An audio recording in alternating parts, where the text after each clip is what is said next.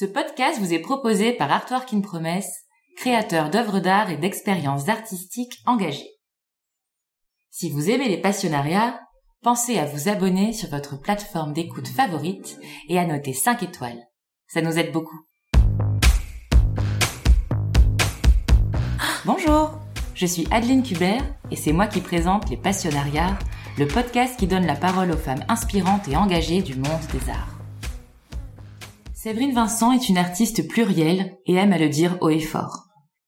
Après avoir interprété Émilie dans le célèbre conte musical écrit par Philippe Châtel Émilie Jolie, aux côtés des plus grands noms de la chanson française en 79, Séverine Vincent débute sa carrière dans le cinéma avec Paul Vecchiali dans Encore Once More, puis jouera notamment dans Ensemble c'est tout sous la direction de Claude Berry, dans plusieurs films de Jean Marbeuf, de Claude Goretta ou encore dans Marilyn de Guillaume Gallienne. Mais Séverine c'est aussi une amoureuse de théâtre.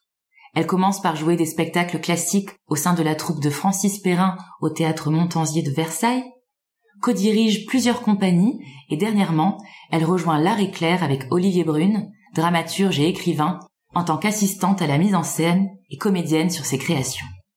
La carrière de Séverine Vincent, c'est aujourd'hui 40 films, 26 pièces de théâtre et environ 1400 représentations. L'artiste est également sorti des salles rouges et or pour intervenir en prison afin de diffuser la magie du théâtre. La comédienne passe également à la mise en scène. Elle monte La Mégère apprivoisée et L'unique et le voyou de Mayakovsky, présenté au Festival d'Avignon. Elle travaille en tant qu'adaptatrice et metteur en scène pendant une dizaine d'années pour le Festival de la correspondance de Grignan. Elle y interprète notamment et avec intensité Bette Davis dans la pièce de Jean Marbeuf, mise en scène de Didier Long qui fut créée au théâtre des Bouffes parisiens. Aujourd'hui, c'est à l'écriture qu'elle se dédie. Si je la reçois au micro rouge des passionnariats, c'est pour avoir son regard sur la place de la femme dans le monde du cinéma et du spectacle vivant qu'elle connaît si bien. Bonne écoute Séverine Vincent, merci beaucoup de m'accorder du temps et de venir euh, au micro rouge des passionnariats. Bonjour Adeline. Séverine, est-ce que quand tu étais enfant, tu avais déjà envie d'être actrice, d'être comédienne? Ouais, je voulais être star à Hollywood. Waouh Ah, c'était clair, c'était ça, c'était star à Hollywood. Euh, j'avais des bouquins, j'étais passionnée par euh, les trucs hollywoodiens, enfin typiques de l'âge d'or hollywoodien et tout. J'étais passionnée par Judy Garland, par exemple, que j'écoutais en boucle. Et, euh, et donc je m'étais créé évidemment pour Noël et tout ça, où les copains de mes parents passaient leur vie à m'offrir des bouquins sur Hollywood, il était une fois Hollywood, et et je passais ma vie dans ces bouquins, dans le glamour du, du bazar. Et, euh, et pour moi, c'était euh, c'était ça l'avenir, c'était ça la vie. Et maintenant, qu'est-ce que ça me fait marrer ça s'est peut-être pas passé comme euh, tu le voulais quand tu étais enfant. Non. Mais il y a eu des choses extraordinaires. Est-ce que tu peux nous hmm. raconter? Ben alors du coup, euh, de ce rêve de star hollywoodienne, j'ai gardé une chose un peu plus concrète, c'est que mon père euh, est compositeur de musique. J'étais baignée dans, dans ce milieu musical, euh, artistique des années du siècle dernier. Et mais j'étais oui j'étais baignée dans un dans un milieu très artistique. Et ça m'a amené par un hasard absolu à euh, faire euh, Émilie Jolie, qui était euh, une création d'un jeune artiste qui s'appelait Philippe Châtel et qui venait d'avoir une petite fille qui s'appelait Émilie et qui voulait lui faire comme cadeau un, petit disque, voilà, mais c'était vraiment très intimiste. Dans, la tête de tout le monde et donc il a réuni ses copains artiste pour euh, faire ce disque dont il n'imaginait absolument pas l'ampleur que ça allait avoir quoi. Et, euh, et, donc je me suis retrouvée à faire cette voix d'Émilie Jolie, euh, sauf que je ne m'attendais pas du tout à ce que ça devienne ce que c'est devenu. Et ça a été, ça a été un truc incroyable dans mon enfance. Ouais, pour toi, à ton âge. À mon âge, c'était un truc absolument incroyable, quoi. Et puis très vite après ça, euh, j'ai fait un autre, euh, j'ai eu un très beau projet avec euh, mon père et un ami de mon père parolier qui s'appelait Jean-Pierre Lang, qui ont fait un opéra rock qui s'appelait Aton, qui était très beau, qui nous a entraînés jusqu'aux États-Unis pendant euh, quelques bonnes années, donc toute la, toute la, toute mon adolescence. Super. Donc euh, voilà, mon, je voulais être star hollywoodienne. Non, j'ai été écolière hollywoodienne. Et euh, mais ça m'a, j'ai fait mes armes là-bas. Ça m'a appris à, à démystifier le, le, le machin. Et puis à voilà, trouver ma propre route en tant que jeune émigré euh, dans un, une culture un peu différente euh, de la nôtre à l'époque. Bon, après, depuis, on s'est fait bien bouffer par euh, par leur mode de vie, mais à l'époque, c'était moins euh, moins flagrant. On était et, et donc voilà. Donc après après ça, après cette adolescence, je suis rentrée en France. Et il m'est apparu évident qu'en fait, ce qui m'intéressait vraiment avant tout, c'était c'était le théâtre.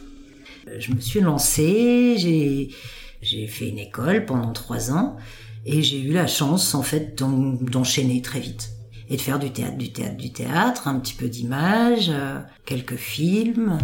Mais euh, voilà, en fait, les choses se sont mon rêve d'enfant est le et, celui que je, je, je, voulais que je, je, dont je rêvais enfin oui un rêve on le rêve mais euh, enfin en gros je suis complètement dans mon rêve de gamine ouais.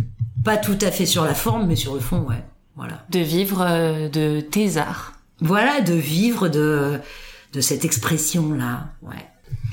Parce qu'au final, tu as eu différentes manières de l'exprimer, à la fois à travers euh, la scène, à travers euh, l'image, mais aussi mm.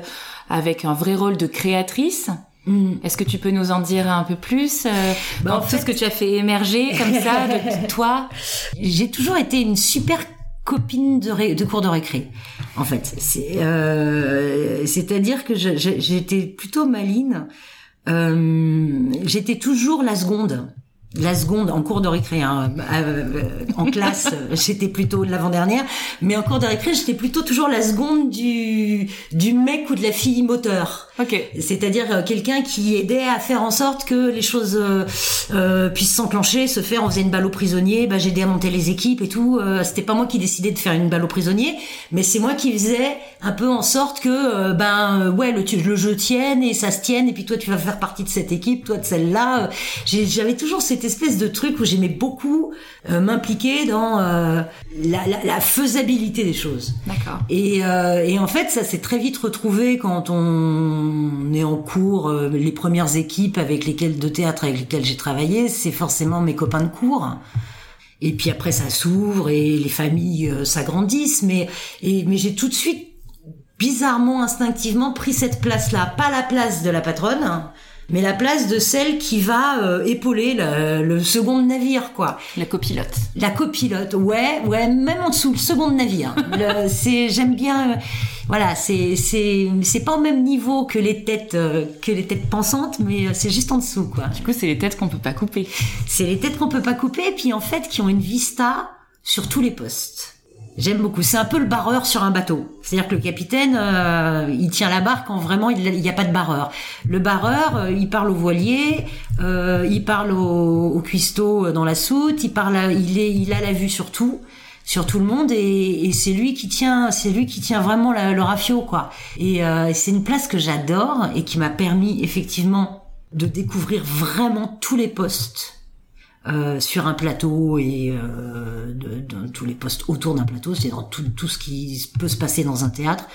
Voilà, tous les postes, je les ai parcourus, je les ai vus, j'ai travaillé avec eux et tout, et en fait c'est ça qui me passionnait. Je me suis rendu compte que en fait, ce qui me passionnait vraiment, c'était le métier théâtre, plus que d'être actrice ou de, c'était le métier théâtre qui me passionnait. J'adore le rafio, j'adore ce bateau, j'adore le navire, quoi. J'adore euh, l'équipage. Euh, voilà, c'est l'aventure, l'aventure, la navigation commune, quoi.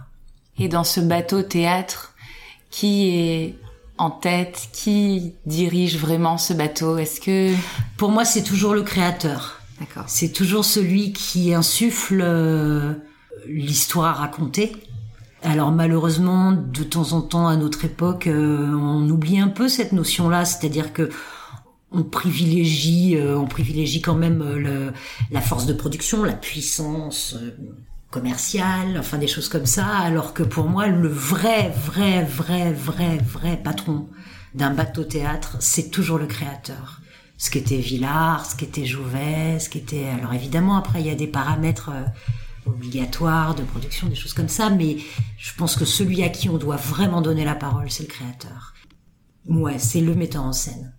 Avant qu'on se rencontre pour euh, notre entretien, j'ai réussi à, trouver le dernier euh, rapport de l'Observatoire de l'égalité entre femmes et hommes dans la culture.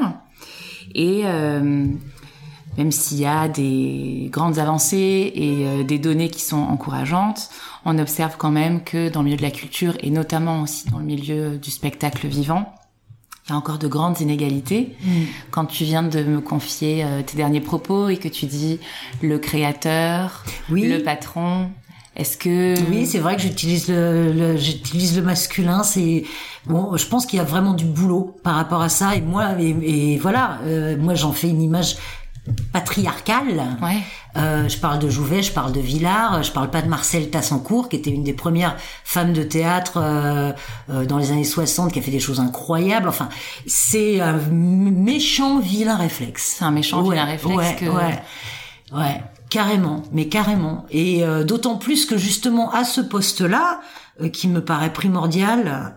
Heureusement, je trouve qu'il y a une vraie euh, évolution. Ça a vraiment bien avancé de ce côté-là. Il y a beaucoup de femmes metteurs en scène formidables, euh, beaucoup de femmes à la direction des théâtres. Euh, maintenant, mais qui sont souvent des créatrices. Les femmes qui sont à la direction des théâtres sont souvent des créatrices. Ça, c'est vachement bien. Euh, c'est en dessous qu'en fait les inégalités sont encore un peu euh, bizarres.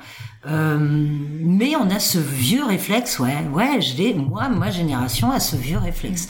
Et Dieu sait si je, suis fière de, de, de, de, mes consorts auteurs, euh, autrices, pardon, mesdames, auteuses, je sais plus. Alors après, tout ça c'est compliqué, autrice, auteuse, euh, voilà, bon, il y a des, il y a vraiment des avancées magnifiques et, et encore ce vieux réflexe idiot, quoi. Ouais, ouais. Est-ce que dans ta carrière, tu t'es senti à un moment désavantagé par rapport euh, à un homme Alors, moi j'ai un, un, truc bizarre par rapport à ça. C'est que il y a une façon de prendre ce problème qui est assez généraliste. Pour moi, euh, c'est un peu compliqué. Je trouve que c'est vraiment des cas très particuliers. Euh, par exemple, j'étais extrêmement touchée par euh, l'interview d'Adèle Hanel. Adèle Haenel. Euh, j'ai été extrêmement touchée, j'ai trouvé ça hyper bien, hyper courageux. Je l'ai tout de suite montré à ma fille de 17 ans. Je trouve qu'il faut absolument cette parole et tout ça. Après, euh, dans ce grand mouvement là, je trouve qu'il y a un côté fourre-tout.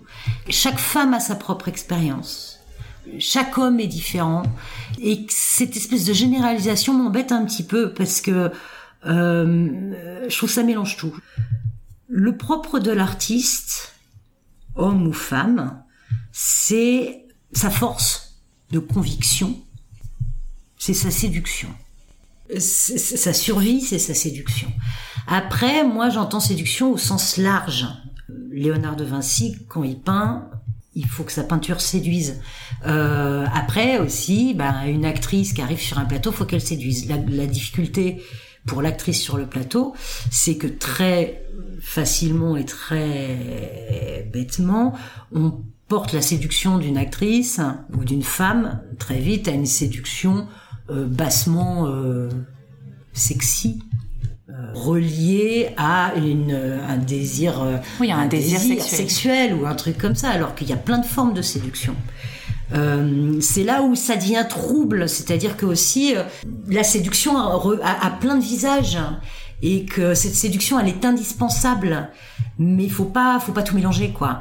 Et euh, euh moi, dans mon rapport de séduction à, mon métier et au monde, j'ai très vite compris, j'ai très très vite compris que je n'étais pas et je ne serai jamais une femme objet, euh, de par mon profil, ma nature, euh, mon physique. Euh, voilà, donc mon rapport de séduction aux hommes, au métier, au monde, je l'ai construit sur des, sur des terrains où je me suis moins exposée à ce genre de problème, par exemple. même si ce problème il existe hein, vraiment, je, je, répète pour euh, certaines actrices et tout, mais moi j'ai pas tellement pas joué sur ce terrain-là que évidemment je me suis fait harceler euh, par des gars comme tout le monde, comme 95% des, des, des, femmes, mais je me suis jamais retrouvée dans une situation où je me suis sentie victime et, et en danger par rapport à ça et euh, j'ai eu cette chance. J'ai eu cette chance parce que j'étais, mon rapport de séduction n'est pas celui qui développe ce problème-là spécifique.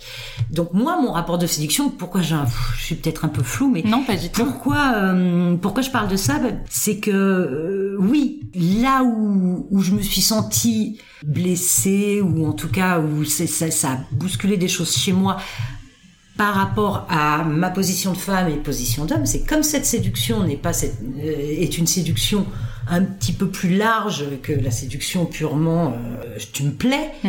Euh, je me suis retrouvée souvent jeune euh, face à des hommes qui me faisaient bien sentir que je ne les séduisais pas. Et donc, euh, je prends un exemple complètement idiot. Le premier film que j'ai fait, euh, j'avais 20 ans. Euh, ça s'appelait Once More. C'est un film de Paul Vecchiali. Il était, on il s'est retrouvé. Donc c'est mon premier film, ma première expérience, quoi. Et on s'est retrouvé au Festival de Venise. Voilà, c'était super. on était en compétition officielle. Et on était euh, les deux acteurs principaux. Il y avait la très regrettée Florence Giorgietti qui est morte il y a pas longtemps, qui est une magnifique actrice, et un autre acteur qui est mort aussi, le pauvre, mais il y a plus longtemps, Jean-Louis Roland. Et, euh, et, on était tous les trois euh, à Venise, invités avec le metteur en scène Paul Vecchiali. Et un jour, donc il y avait plein de cérémonies, plein de soirées, plein de machins, plein de cocktails, plein de trucs, euh, enfin euh, comme dans les, ce genre de festival, quoi, avec des journalistes partout et tout. Et un jour, un, de ces cocktails-là, à un moment, les, on appelle les acteurs à venir pour une photo commune. Et donc, bah voilà, on m'entraîne là-dedans, euh, on y va tous. Et il y a un photographe italien qui m'a sorti de la photo oh. physiquement. Ah ouais, c'est terrible. ouais. Euh, J'avais 20 ans, hein, j'étais pas non plus un pou, quoi. Oui, puis en pleine construction, surtout. Et en pleine construction, puis mon premier film. Et le mec, il m'a sorti physiquement de la photo. À Venise, devant tout le monde, quoi. Le mec, il voulait pas que je sois sur la photo. Devant tout le monde, en plus. Quelle bah, humiliation. Ouais, donc voilà. Donc ça, d'un seul coup, je me suis dit, ouf, c'est bizarre. Qu'est-ce que je représente qu'il ne veut pas voir sur la photo, sur cette photo glamour.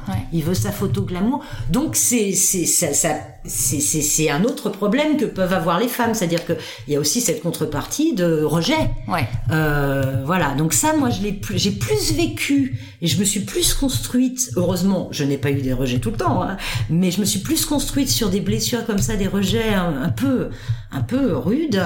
Euh, en me disant bah, c'est pas grave ma séduction elle est ailleurs. Je vais y arriver avec euh, avec ce que je peux apporter moi de charme de charme euh, à mon travail euh, à ce que j'ai envie de montrer au monde à ce que j'ai envie de donner au monde que par cet aspect complètement crétin euh, qui est pour moi un peu l'idée arrêtée qu'on a de, de, de cette problématique d'aujourd'hui quoi D'accord. Ce que tu veux dire aussi, c'est que euh, euh, les actrices sont obligées de séduire parce qu'elles sont artistes, donc c'est avoir euh, un corps qui est un outil de travail. Bien sûr. Pour qu'on, pour, pour faire passer le message qu'on veut, pour euh... bah, le problème de voilà l'outil, le problème de l'actrice ou de l'acteur d'ailleurs, hein, euh, contrairement au violoncelliste qui a ce qui donne son âme et qui donne son son son art son art. Euh, le problème c'est que nous notre instru l'instrument c'est nous-mêmes. Donc ça ça crée une espèce de trouble comme ça qui est, qui est difficile à cadrer quoi. Parce que les hommes à travers leur regard mélangent cette séduction que tu appelles toi euh, une séduction A une séduction B euh, parce qu'on peut être séduit de différentes manières. Eux est-ce que je comprends bien Si tu dis que leur prisme... Certains hommes. Oui, certains hommes. Certains hommes, ceux que je plains énormément au bout du compte. heureusement, tous les hommes sont séduits ou non par les femmes. On peut pas être séduit par toutes les femmes. Et puis, euh, il y a des femmes extrêmement séduisantes qui, que je trouve extraordinairement séduisantes, parce qu'elles dégagent tout simplement et physiquement euh, et, et, voilà, de, de mm. prime abord heureusement. Et heureusement que les hommes euh, trouvent les femmes séduisantes. Mais euh, certains hommes euh, s'arrêtent à, à, à, cette notion-là qui, pour moi, est, est, quand même la base du problème, quoi. Et, et du coup, dans l'ensemble de ton parcours, notamment au théâtre, toi, il n'y a pas eu un souvenir marquant où où tu t'es senti vraiment en désavantage par rapport à un homme? En tant qu'actrice, non, parce que euh, ben, en tant qu'actrice, si rivalité il y a, et moi je me suis jamais sentie rivale euh, de qui que ce soit, mais et j'ai pas le sentiment d'avoir eu des rivales. Puisque tu étais la meilleure copine de la cour de récré. voilà, puisque je suis la meilleure copine de la cour de récré. Mais euh, mais y a, y a, non, cette rivalité homme homme-femme sur un sur un poste comme ça, non, je me, je me suis jamais retrouvée dans une situation avec un acteur qui me faisait une misère, quoi. Ok, c'est intéressant. Euh... Non, parce que j'étais pas à cette place-là. Je sais pas comment dire. Je, je, je, me suis jamais retrouvée à cette place-là. Je me suis retrouvée à, à, à, une place où certains hommes décidaient de ne de m'évincer et c'était blessant parce que je les séduisais pas, tout simplement et des fois de manière très très injuste. Donc ça oui.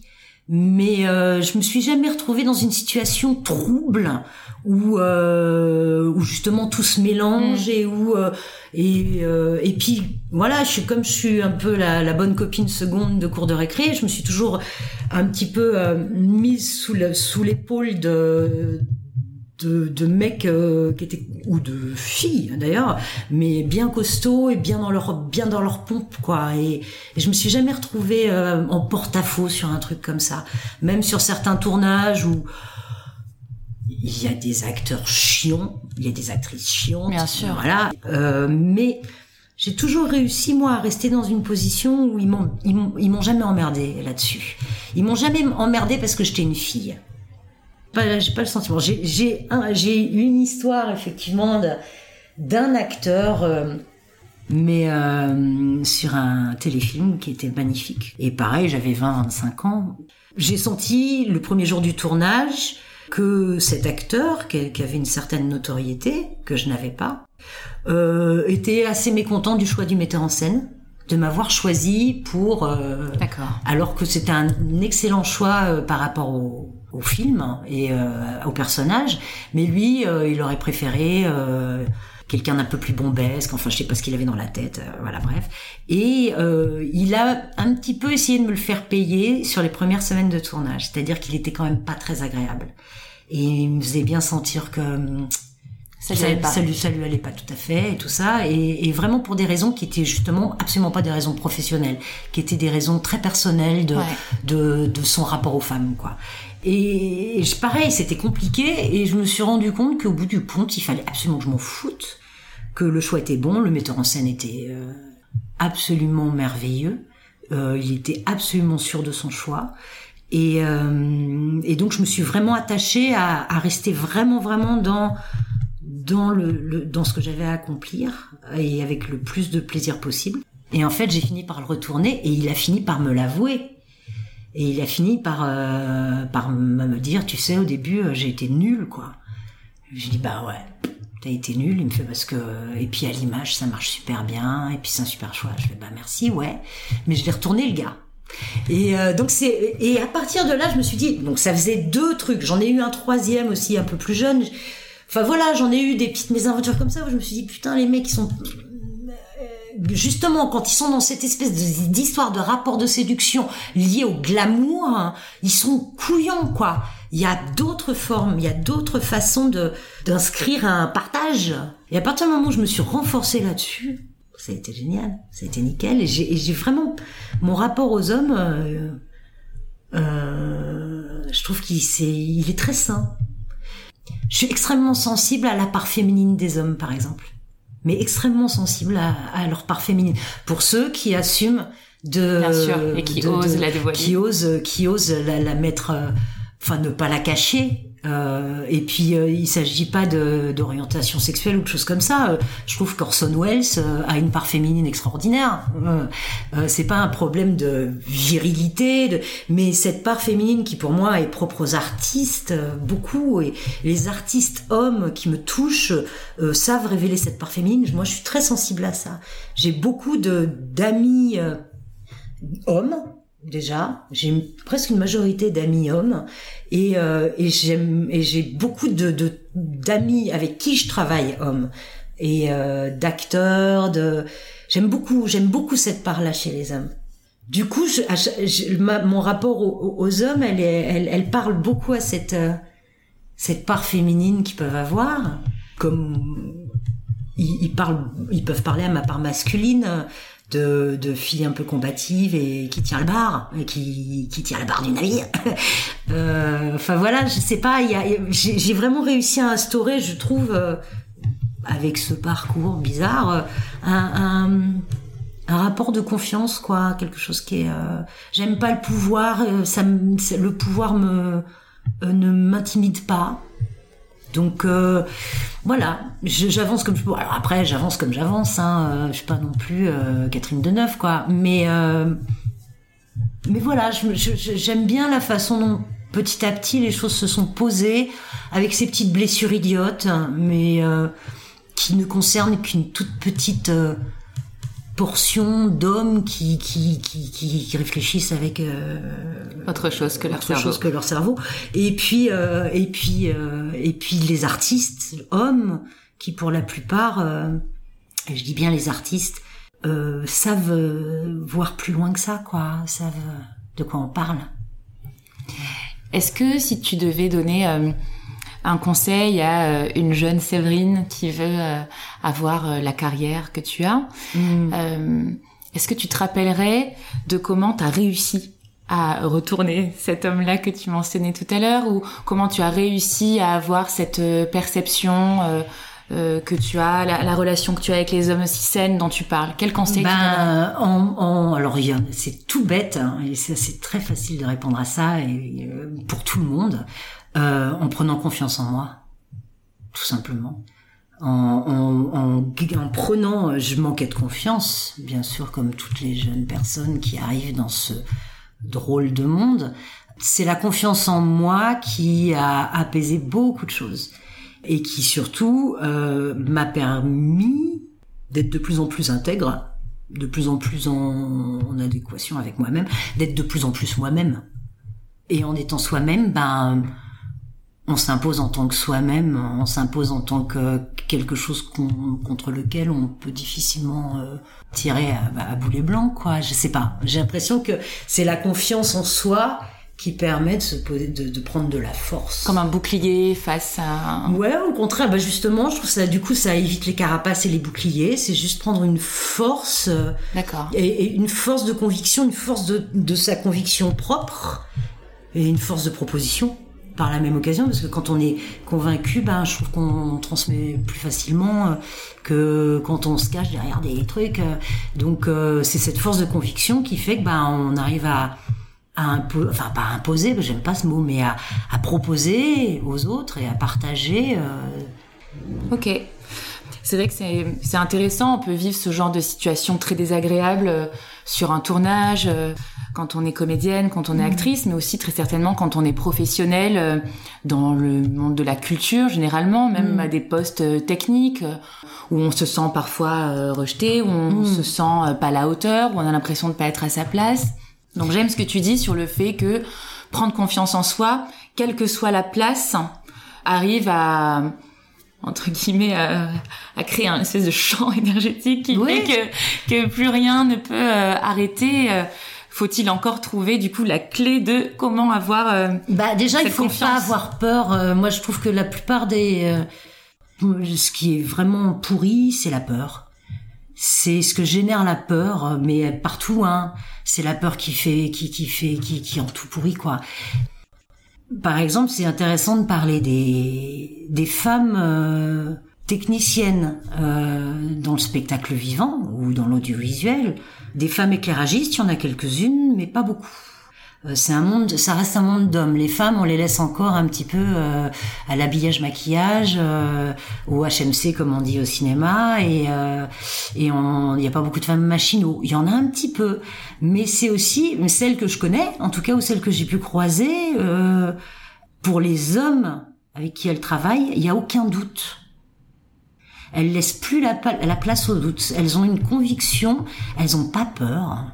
Elles ont pas peur d'aller accrocher un projet. Euh, elles ont, elles pas peur. Et ça, oui, c'est ça qu'il faut dire à une jeune actrice et tout, de pas avoir peur euh, ni de soi-même, ni de, surtout pas de soi-même, quoi. Voilà. Moi, j'ai l'impression que euh, une fille qui, qui se fait harceler dans la rue, si elle a peur, et eh ben, elle se fait plus harceler qu'une fille qui a pas, on sait toutes faire, on sait toutes faire, on est bien d'accord qu'on sait toutes faire harceler oui. dans la rue.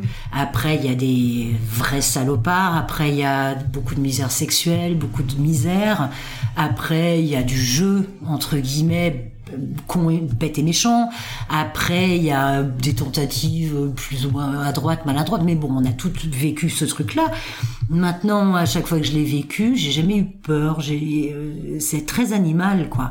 Et je pense que c'est la peur qui, qui, qui déjà euh, provoque le silence, euh, qui provoque euh, la violence, que c'est la peur, quoi. Et il faut vraiment essayer de, de calmer ça, de calmer cette, euh, ce rapport-là entre les gens, quoi. Ce rapport de peur, de peur de pas plaire, de peur de pas, ou de peur de trop plaire, ou de, de voilà. Et pour trouver sa place, faut pas avoir peur. Je pense qu'effectivement, c'est c'est vraiment à méditer cette notion mm. de peur qui, euh, qui fragilise. Mais c'est vrai que c'est fou parce qu'on est en plein dans la période. Le procès Weinstein, c'est mm. c'est en plein euh, aujourd'hui, c'est en plein maintenant. Et je, je, me rappelle du coup euh, entre 60 et 90 témoignages, 60 accusations. Il est jugé actuellement pour deux. Ouais parce que d'autres se sont euh, rétractés. Je sais pas si on utilise ce terme, mais enfin voilà. Donc ça, m'a profondément marqué. C'est quoi ta vision, toi, euh, en tant que qu'actrice et que comédienne? Est-ce que du coup on rejoint cette notion de, de peur? Est-ce que oui, et puis il y a cette notion euh, aussi qui, a, qui, qui, qui me chouille et qui vient aussi foutre un petit peu de de trucs là dans tout ça, c'est euh, en face des mecs comme cet homme-là, euh, c'est un c'est de l'abus de pouvoir. C'est-à-dire c'est le rapport au pouvoir. Euh, alors évidemment, c'est aussi lié à la peur, mais euh, c'est cette notion de pouvoir. Euh, c'est-à-dire que c'est c'est effectivement là, on est vraiment dans le principe de la proie. c'est la jouissance du pouvoir qui pour moi est un truc Enfin, faut avoir, faut être sacrément misanthrope quoi pour euh, pour avoir besoin de ça. Il faut être sacrément euh, tout seul. Moi, je comprends pas ce, ce besoin de cette jouissance du pouvoir, je la pige pas. Et c'est là, j'ai vraiment l'impression que c'est très très très très très euh, euh, cette histoire, comme toutes ces histoires là hollywoodienne. Mais euh, toutes ces histoires, c'est vraiment, c'est vraiment, euh, c'est vraiment lié à cette cette maladie là, quoi, cette espèce de kiff du pouvoir. Euh, c'est-à-dire que c'est même plus un rapport d'homme à femme. C'est même plus un rapport d'un homme face à une femme, pour moi, c'est un rapport de prédateur à proie, point barre. C'est une maladie comme ça qui. Et c'est quelque chose qui, qui, qui, qui, qui, qui est intrinsèque à ce genre d'individu qui a quelque un, un vide suffisamment grand en lui pour avoir besoin de, ce pouvoir là pour exister quoi. Enfin qu'est-ce que je plains cet homme. Qu'est-ce que je plains cet homme? Je plains évidemment énormément euh, toutes ces, ces, ces, victimes, parce qu'elles ont vraiment été victimes de... De, de, ce prédateur. voilà. Mais... Euh, je, je, suis très perplexe moi avec toutes ces histoires. C'est-à-dire que vraiment, c'est vrai que moi j'ai J'aime pas ce mélange de ça appartient aux hommes, ça. Parce qu'il y a des femmes qui sont, il y a des femmes qui sont, qui ont cette même, euh, cette même tare, quoi. Ouais, c'est ce que tu dis, c'est l'individu. C'est un individu, c'est c'est quelque chose qui, qui, qui, est vraiment de l'ordre de la ouais d'un vide intérieur mais euh, terrible. Et j'ose espérer, j'ai l'impression quand même que ça reste, euh, ça reste assez minoritaire. Enfin, j'ai, enfin, je dis ça, non, je dis des bêtises parce que il y a même carrément euh, des cultures entières qui sont basées sur sur ça. C'est vachement compliqué. Enfin, je sais pas, je sais pas, je, je t'entraîne là, mais c'est pas grave, c'est pas grave. Ce qui est, ce qui est intéressant, c'est d'en discuter justement, Mm. parce que euh, la première fois qu'on s'est parlé, tu as dit une phrase moi, qui m'a beaucoup marqué. Tu, quand on parlait du milieu de, culturel, du milieu du, du spectacle, du théâtre, euh, notamment quand on parlait d'inégalité, tu disais les finances sont dans les mains des hommes. Donc ça Oui. sous-entendait que les hommes avaient le pouvoir. Oui, En tout cas, euh, sur le plan, euh, là, je parle de voilà, de, de, de, de profession, de de- d'emploi, de, de, de, Oui. création d'opportunités. Ouais, Euh, oui, oui, bah, j'ai, oui, j'ai l'impression parce que autant je trouve qu'il y a un vrai, vrai gros effort euh, euh, sur euh, les femmes créatrices. Ça s'ouvre quand même entre les femmes qui dirigent les théâtres, les femmes qui écrivent, les femmes qui mettent en scène. Enfin, ça, ça commence vraiment à, à avoir un reflet euh, intéressant. Des femmes chefs d'orchestre. C'est vrai, il était temps. Euh, il était temps. euh, il y en a des merveilleuses. Enfin, il y a, il y a des, euh, je trouve qu'au niveau des, des créatrices, il y a quelque chose qui s'ouvre, et tant mieux. Euh, au niveau des, effectivement, des, des, des, des reines du pouvoir de production, il y a quand même encore un- une espèce de pensée, une dimension patriarcale autour de euh, euh, Monsieur le producteur. Hmm. Voilà. Euh, le réflexe idiot que j'ai eu euh, quand on a commencé cette discussion, voilà, euh, c'est un réflexe encore idiot qu'on a. Je pense qu'il y a des, il y a des, il y a des femmes qui, euh, qui, qui font de la production. Il y en a, bien sûr qu'il y en a, il y en a plein. mais il y a un vieux réflexe patriarcal et les gros sous, les gros sous, euh, je parle notamment pas tellement dans le théâtre public, dans le théâtre privé, Mm. les gros sous, pour l'instant, sont encore entre les mains des hommes, ouais. Ouais. J'ai même lu dans ce fameux rapport que euh, les femmes étaient à la tête des institutions qui étaient le moins subventionnées. Oui, J'ai lu que dans le spectacle vivant, les femmes réalisent en moyenne un tiers des représentations programmées. Oui. Ce qui est, à Donc, mon euh, avis, euh, tu lis il y a 25 ans, euh, c'est même pas euh, un Ouais, ah oui, hein. clairement. Mais euh, oui, oui, oui, oui, non, mais ça reste, il reste un travail colossal à faire. En fait, ce qu'il faudrait, c'est euh, pareil. je- je- il faudrait euh, évidemment que c'est important de faire des rapports et de et de regarder et De mesurer, tout ça, oui. de mesurer tout ça. C'est évidemment, il faut, faut commencer par là.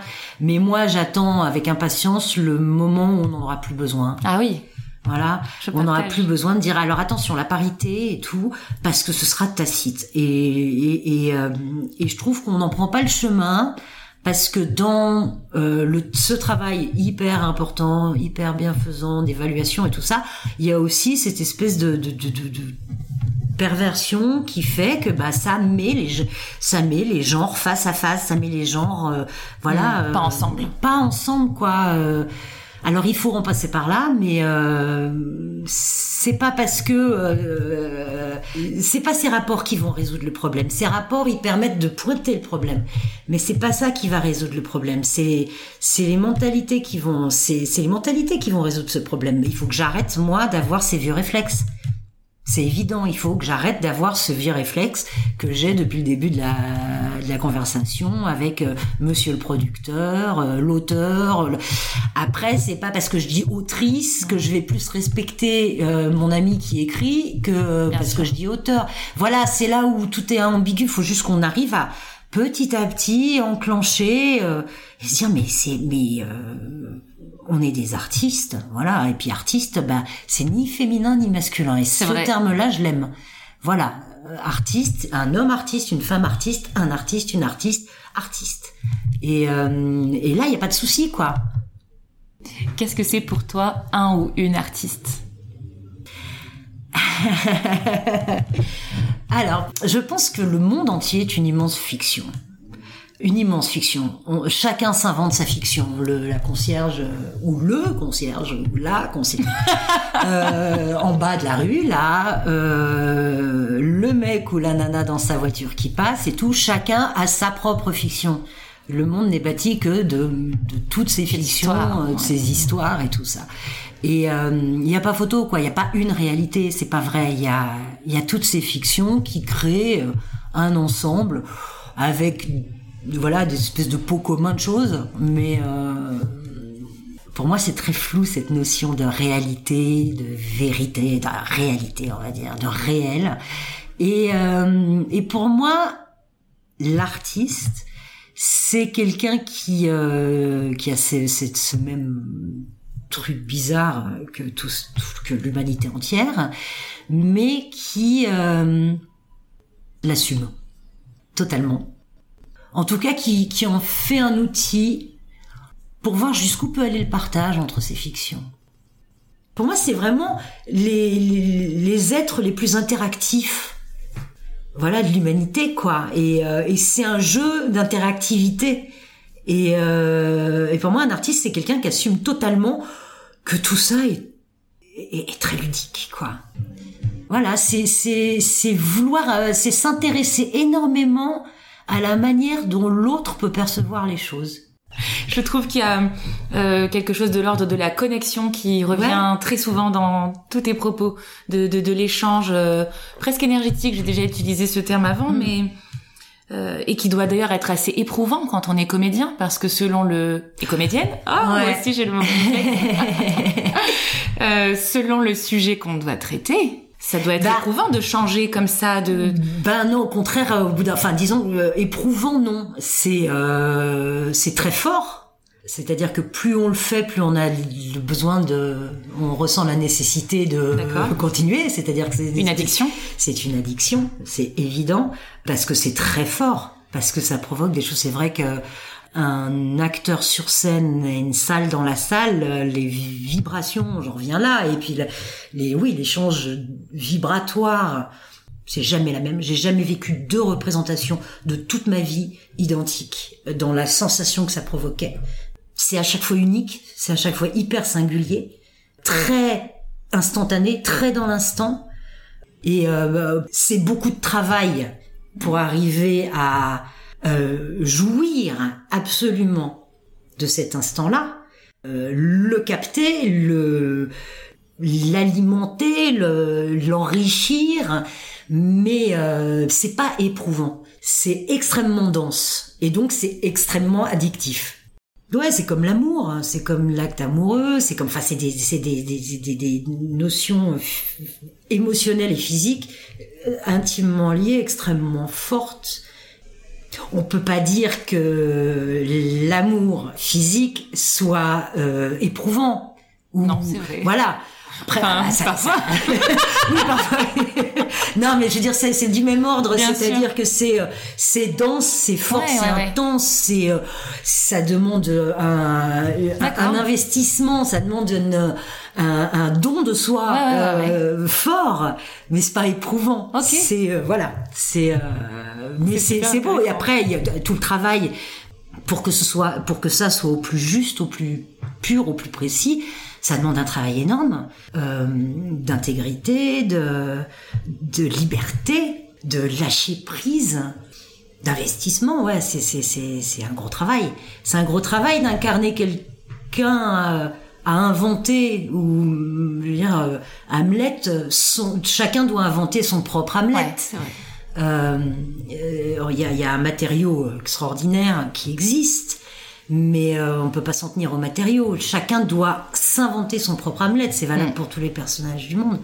Et ça, ça demande un, un travail colossal. Et c'est pas forcément un travail euh, intellectuel.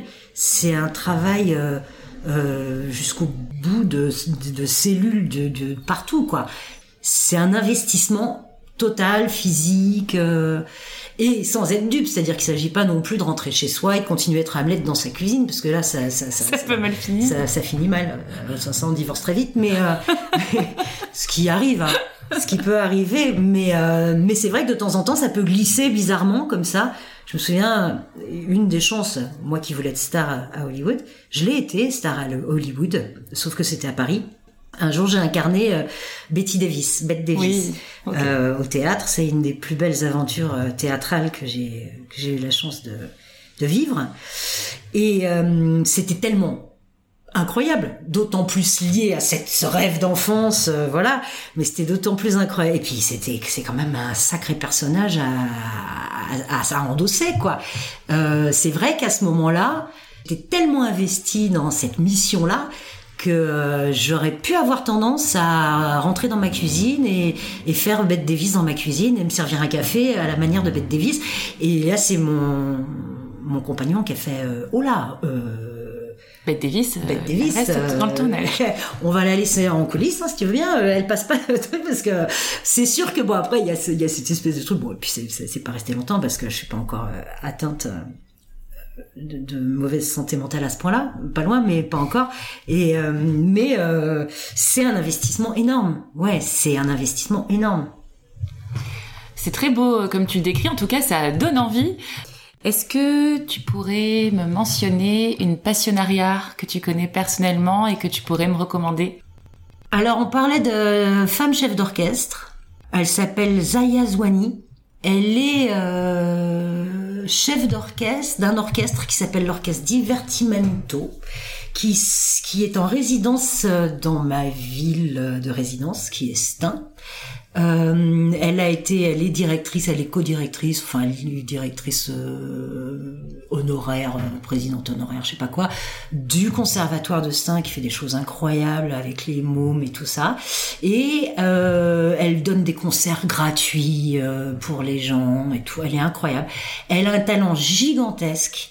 Son orchestre dépote et euh, elle fait beaucoup, beaucoup, beaucoup de choses en associant son orchestre avec, par exemple, des associations locales qui font du breakdance ou, euh, ou voilà, elle fait des choses. Euh, c'est, une femme pour moi complète dans son art, dans sa façon de diriger son immense bateau et, et dans son implication politique, sociale, humaine.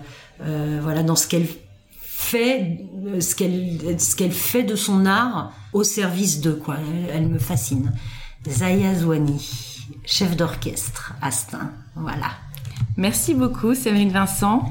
On peut te retrouver prochainement? Un peu partout dans la rue. Astin. Astin, ça c'est sûr, Astin. Euh, mais euh, on peut me retrouver derrière ma table d'écriture. Euh, et on peut me retrouver pas mal euh, dans certains théâtres où je soutiens ardemment euh, mes camarades qui se défoncent pour monter des beaux spectacles, notamment un spectacle qui est écrit, conçu par mon ami auteur, metteur en scène Olivier Brune, qui va faire trois représentations au théâtre de Belleville les 2, 3, 4 février. Voilà, c'est une écriture, euh, c'est un seul en scène pour un acteur. Vincent Winterhalter, que j'aime beaucoup aussi. Enfin voilà, c'est des potes. Et euh, je vais filer un petit coup de main euh, pour qu'ils aient des belles salles et de quoi continuer l'aventure, parce que c'est vrai que les aventures au théâtre sont pas faciles ni pour les femmes, ni pour les hommes, a fortiori ces deux-là qui sont des grands artistes. Donc je vais leur filer un petit coup de main pour pour les accompagner sur cette route-là. Voilà. Donc la pièce s'appelle Tout l'univers. Tout l'univers au théâtre de Belleville. Super, merci beaucoup.